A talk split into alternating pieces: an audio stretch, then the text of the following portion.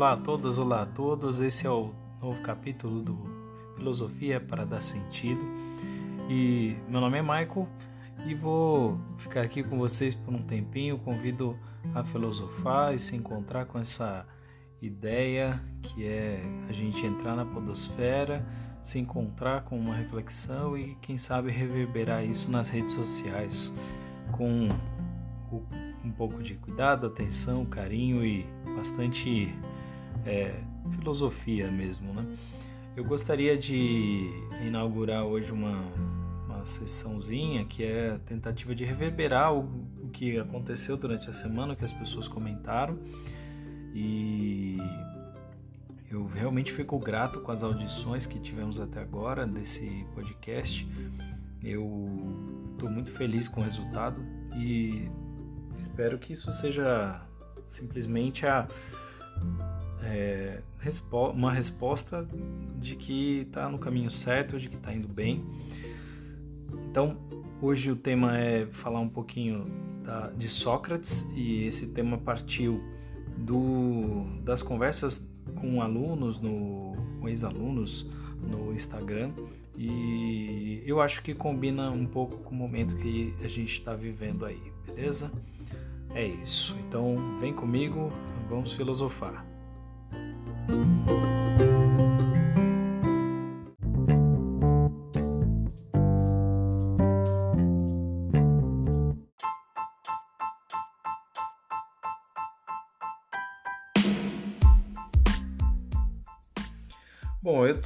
Tentando fazer coisas novas acontecerem aqui e eu queria reverberar um pouco o que aconteceu no Instagram, pelo menos sobre o podcast, o que as pessoas comentaram. Eu queria destacar três falas que aconteceram por conta do, do nosso trabalho aqui, do último capítulo.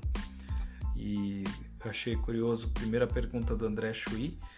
Então, uma pessoa que tem a TDAH, TDAH não pensa em profundidade, né? E a gente entrou numa discussão bem, bem interessante sobre isso, que eu não tinha pensado nessa variante, nessa situação, que a gente sabe é uma condição que para quem tem é, é bastante complexa e dificulta realmente a concentração, capacidade de parada.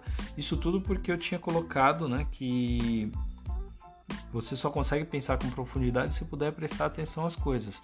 Ele pergunta se não há possibilidade, então, de pensar em profundidade. A gente concluiu que deve ser possível, mas em outras de outra forma, né? Mas também considerando que para algumas pessoas que têm essa questão de forma muito severa, talvez não haja o pensamento em profundidade que, tá, que eu estava imaginando quando disse. Então, cabe aí mais pesquisa, mais reflexão e talvez é, questionar mais esse ponto, porque tá vendo? A filosofia tem, tem formas interessantes de pensar e, e geralmente o que a gente pensa e conclui e diz tem aplicabilidade, mas o mundo e as possibilidades são vastas, são enormes. O ser humano é cheio de é, situações diversas e eu acho que veio a calhar essa pergunta porque gerou movimento. Eu gostei de responder, de debater, de discutir com esse meu amigo André Chui, que é um grande fotógrafo, músico, um colega realmente muito querido.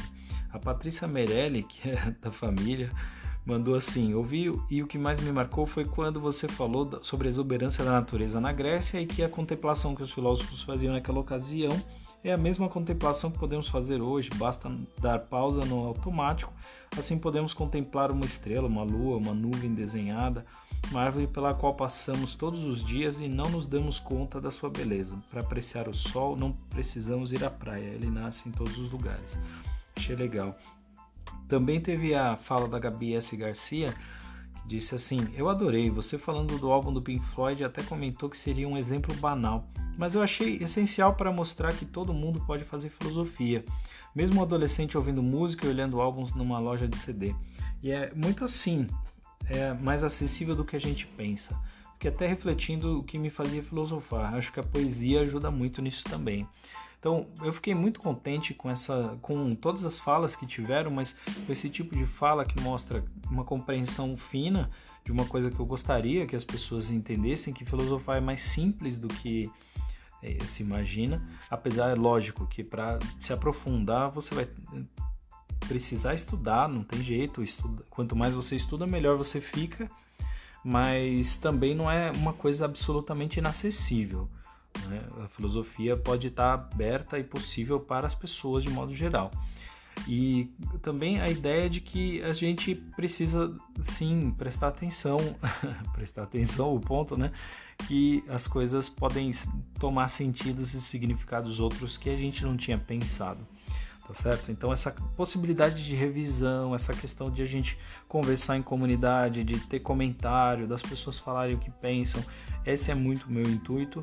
Eu não sei se vocês vão gostar de ouvir essa, essa reflexão, essa retomada, mas eu queria trazer isso à tona de vez em quando porque eu acho bem importante que haja essa conexão e eu vou tentar construir formas da gente se conversar mais nesse podcast, ok?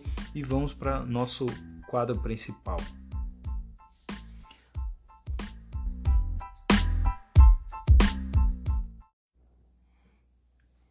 Bom, e o nosso quadro principal hoje eu queria falar do personagem Sócrates, uma pessoa que imagino muita gente já ouviu falar. E eu queria começar falando por conta. É, queria falar desse sujeito, desse cidadão porque teve um, eu fiz uma enquete no Instagram e algumas pessoas viram também no Face e tal, mas é, um aluno me respondeu quando eu perguntei, um ex-aluno, né? Quando eu perguntei o que é filosofia, o que você entende por filosofia e tal, ele colocou que é a mãe de todas as ciências e tal. Isso me lembrou muito Sócrates, que dizia que o papel do filósofo é ser uma espécie de parteiro, né? Muito interessante porque é, se a gente for ver um pouquinho da história desse cara, é, ele não era lá um aristocrata numa época em que as pessoas que podiam filosofar, discutir na área pública, no espaço público, eram os aristocratas. Né? Estamos falando de 2.400 anos atrás, 2.300 e poucos anos atrás, tá? Quando na Grécia a vida tinha uma estrutura política que eles chamavam a democracia grega entre aspas tá tem outros termos mais técnicos melhores mas vamos falar desse jeito para simplificar é, fazia com que apenas alguns sujeitos tivessem direito de falar no espaço público e serem ouvidos como políticos né? esses sujeitos eram os homens livres adultos e nativos, ou seja, tinha que ser do sexo masculino, tinha que ter uma certa idade, uma vida adulta que não é nem 18 anos, é bem mais que isso. É, ser livre significava não ter nenhuma dívida, não trabalhar de forma num trabalho braçal, não ser empregado de ninguém, porque escravidão na época não era a mesma coisa que a gente compreende hoje como escravidão. Ou nos últimos séculos o escravo grego não é o mesmo que o, escravo que a gente é, conhece da história brasileira, por exemplo, e o que não quer dizer que a sua vida era, era uma vida fácil, né? O escravo ele era bastante discriminado na sociedade grega, assim como o estrangeiro, não no sentido, o estrangeiro um pouco menos, mas porque tinha que ser da, da localidade. Então, digamos que tem uma cidade chamada Esparta, os cidadãos políticos daquela cidade são os que nasceram naquela cidade. Em Atenas seriam aqueles que nasceram naquela cidade. Então, para atender a todos esses critérios era difícil. Então, tinha uma pequena porção da população que podia participar desse espaço chamado Ágora, que era o espaço do debate público e onde acontecia a política da época. Para você entender de maneira muito simples, Imagina uma praça central, como de uma cidade que você conheça, uma cidade ou um bairro que você conheça, e no centro tem uma praça, e ao invés dos vereadores, ao invés dos deputados, ao invés de secretários e governadores ou prefeitos trabalharem em gabinetes, em salas, eles estariam no espaço público à vista de todos, falando e discursando e às vezes debatendo nos fóruns. É, isso é uma imagem, estou tentando construir aqui uma imagem, mas é uma imagem é, pobre, de detalhes. Talvez em alguma outra mídia a gente possa explorar melhor esses detalhes e explicar isso com mais exatidão, mas ajuda a pintar o quadro, para a gente compreender que havia pessoas que debatiam os rumos da cidade, da vida coletiva, e que estavam ali é, sempre em confronto, discutindo, e Sócrates era um personagem comum nesse espaço público, apesar de não ser um grande dono de terras. A história meio que mostra que ele era filho de um escultor, filho de parteira, portanto ele devia ter o trabalho do pai de, escultor e não devia ser lá um grande escultor, porque passava bastante tempo na ágora, né, bastante tempo conversando com as pessoas. E ele é um filósofo importante para a história da Grécia e diferente porque ele é o primeiro a ter uma espécie de método muito claro a ser seguido. Ele foi extremamente documentado pelo seu discípulo Platão e ele é uma figura histórica muito relevante, muito interessante. Bom, dito tudo isso, para tentar situar esse sujeito, é, eu queria tratar de duas coisas aqui. Uma da questão de ser parteira da ideia. Se, e a outra era a forma como Platão, como Sócrates, perdão, se relacionou com a vida pública, para a gente é, se aproximar um pouco da questão política que acontecia na época e que talvez possa fazer alguma ponte com o momento que a gente está se aproximando. A gente está às vésperas de uma eleição, eu penso que vale a pena a gente fazer alguns links, algumas conversas, pelo menos para ter outras coisas para pensar e não só em propagandas vexatórias, ok? Bom, e primeiro, Sócrates pensava que, entre outras coisas, o papel do filósofo não era outro senão ser uma parteira, fazer o parto da ideia, ou seja, guiar as pessoas para que elas chegassem à concepção das ideias. Então a palavra concepção que a gente usa de forma ambígua, que serve tanto para nascimento quanto para conceito, né, ela já tinha ali sua fonte, uma fonte possível, né? É importante fazer o estudo, análise mais profunda da palavra, mas não é à toa que a gente usa essa palavra com a dupla acepção, com a duplo, o duplo sentido, concepção. Concepção de ideia, concepção de nascimento. E aí, olha que curioso, o Sócrates, ele, ele pensa num papel de um filósofo que não é o sujeito que está no alto da montanha esperando o discípulo chegar para ele dizer todas as verdades do mundo. Ele não é a pessoa que tem as verdades. Ele não é a pessoa que vai dizer tudo que é certo. Ele vai dizer uma série de coisas. Se você estudar ele profundamente, você vai ver que ele diz o tempo todo o que ele pensa. Mas ele fica perguntando o tempo todo, ele fica questionando, ele coloca o seu interlocutor numa atividade filosófica. Porque o grande objetivo dele era fazer o outro chegar à conclusão e não necessariamente dar a ele a conclusão. Então, falando de maneira muito é, comum, muito simples, ele ensinava a pessoa a filosofar e não a é, e não ficava dando todas as respostas. E isso é muito interessante porque mostra uma atitude filosófica interessante. E muitos dos, das pessoas da época dele queriam que ele só fizesse isso para os aristocratas que podiam frequentar a Ágora.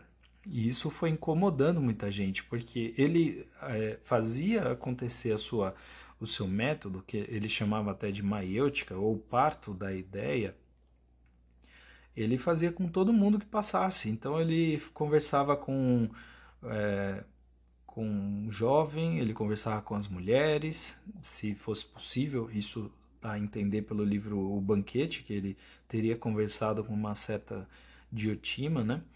É, dá a entender, por exemplo, do Teeteto, que ele fala da, com o jovem, ele, ele ensina o teorema de Tales para um escravo, e isso vai incomodando a sociedade porque ele não ele não fala apenas com as pessoas que todo mundo achava que ele devia falar, que eram as pessoas que já tinham essa aceitação pública, os políticos da época. E o, fazendo uma interpretação rasa e rápida, eu penso que isso mostra que Sócrates tinha uma atitude diversa, uma capacidade de autenticidade, de se colocar é, de um jeito próprio, apesar do que as outras pessoas diziam. Isso é muito interessante. Ele não escolhia é, o tempo todo, né? O seu discípulo, a pessoa que ele ia conversar, ele falava com quem tivesse afim, estivesse afim. Penso que isso é uma lição interessante.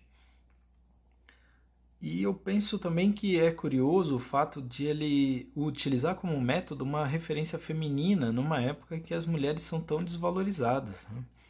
E a ideia de ser parteira, né? valorizar o trabalho da mãe, fazer o parto da ideia e tomar como uma referência para a construção do conhecimento que ele achava que era a atitude, o trabalho mais importante que o ser humano podia desenvolver, ele associa com o parto. Ele associa com essa experiência profunda que é o parto.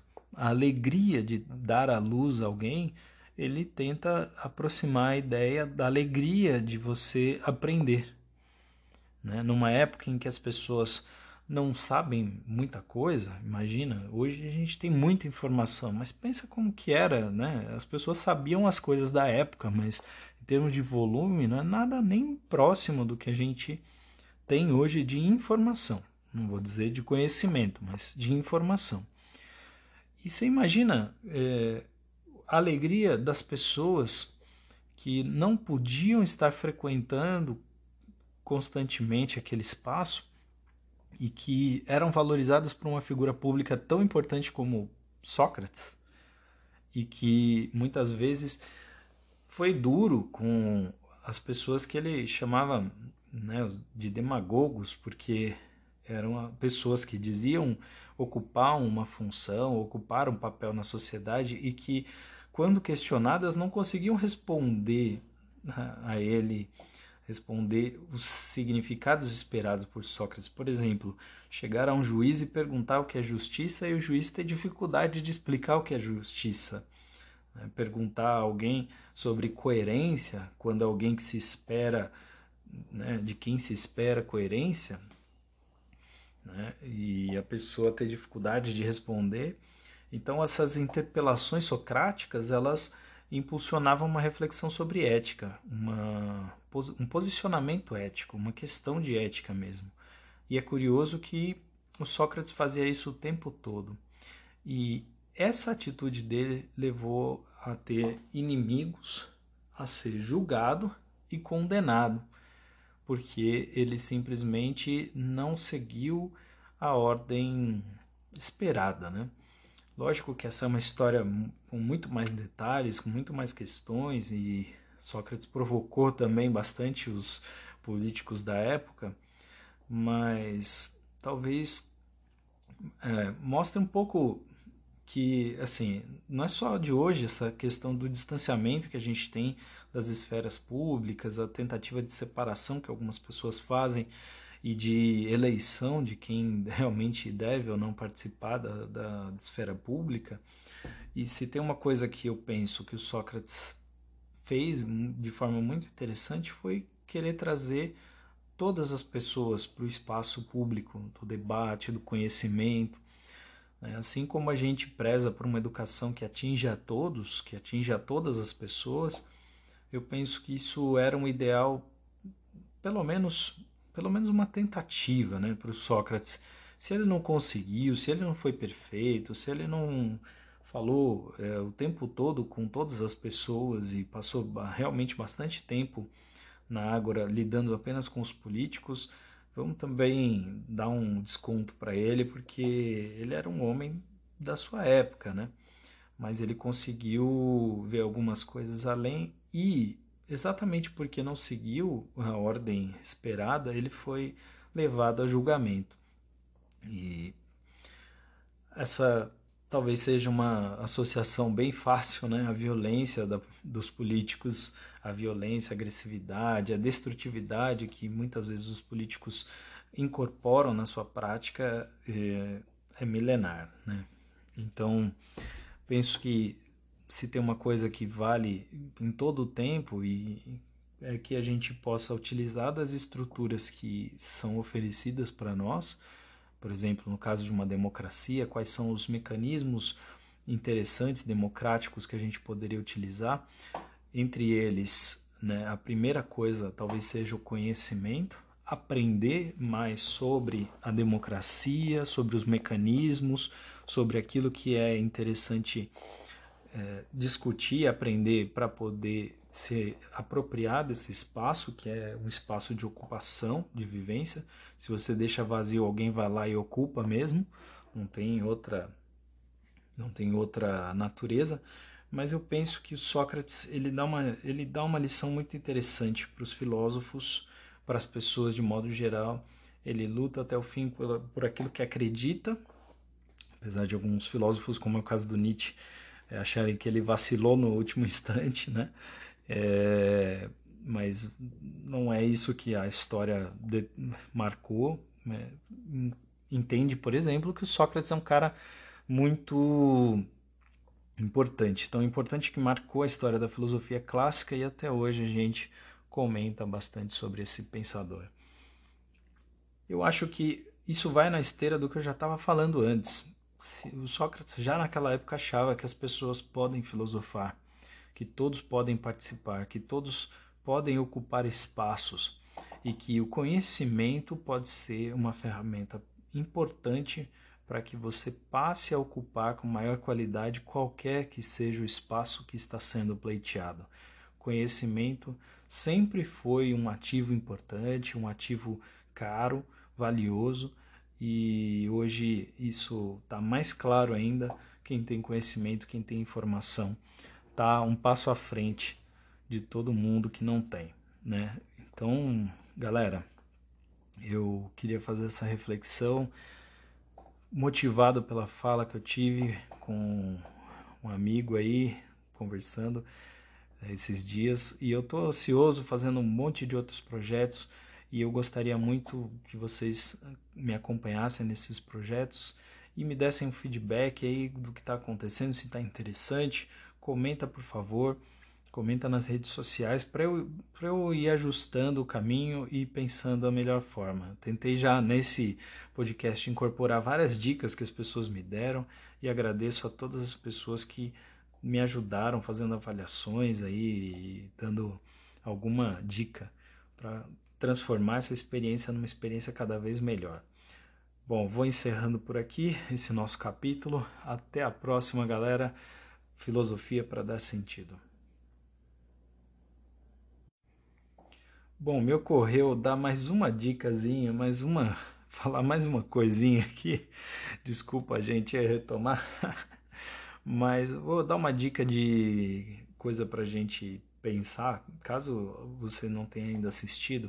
Tem uma série de uma empresa aí de, de filme muito famosa, Net alguma coisa, vocês vão saber o que, que é é, e ela tem uma, tem uma série chamada Love, Death and Robots, que tem um capítulo que é muito filosófico chamado Zima Blue, capítulo 14. É um pouco denso, um pouco difícil de assimilar de uma vez só, mas eu diria que vale cada minuto, é bem feito e feito para pensar profundamente. Zima Blue então, eu comentei esses dias nas redes sociais. Se alguém quiser assistir, conversar sobre isso, comentar sobre isso, estou aí à disposição. Beleza? Então, encerro. Espero que tenha feito sentido para você e até mais.